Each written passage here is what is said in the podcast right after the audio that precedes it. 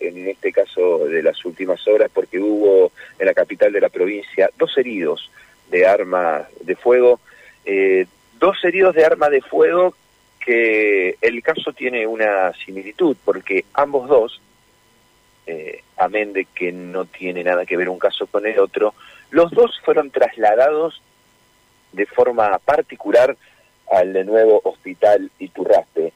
Eh, el primero de ellos, ayer cerca de las 5 de la tarde, un hombre de 32 años eh, que llega eh, a bordo de una camioneta, quien este vehículo era conducido por un hombre también de 32 años, que era el encargado de un centro de rehabilitación. Este centro de rehabilitación se denomina Dios Proverá, lo cierto es que a este centro de rehabilitación, horas antes, llegó un hombre herido de arma de fuego a pedir auxilio. Bueno, obviamente en el centro de rehabilitación no pudieron darle la asistencia necesaria, pero sí subirlo a una camioneta y trasladarlo de forma urgente a este eh, nosocomio del norte de la ciudad.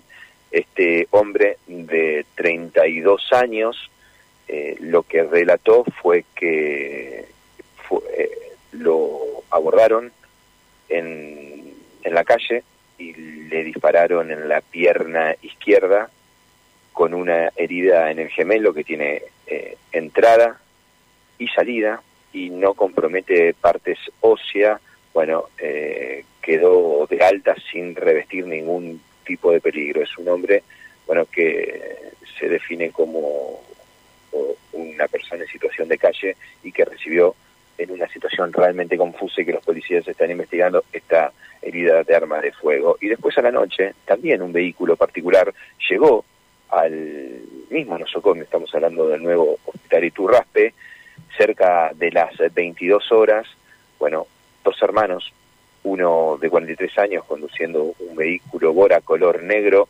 trasladando a su hermano de 38 años, quien manifestó que cuando estaban en su vivienda y este salió a la puerta de la casa, dos disparos. Cuando salió encontró a su hermano, que le dicen que le habían efectuado dos disparos de arma de fuego tendido en el piso. Decide subirlo rápidamente a su automóvil y trasladarlo hacia el hospital Iturraspe. El diagnóstico es herida de arma de fuego en el pecho y la situación es crítica.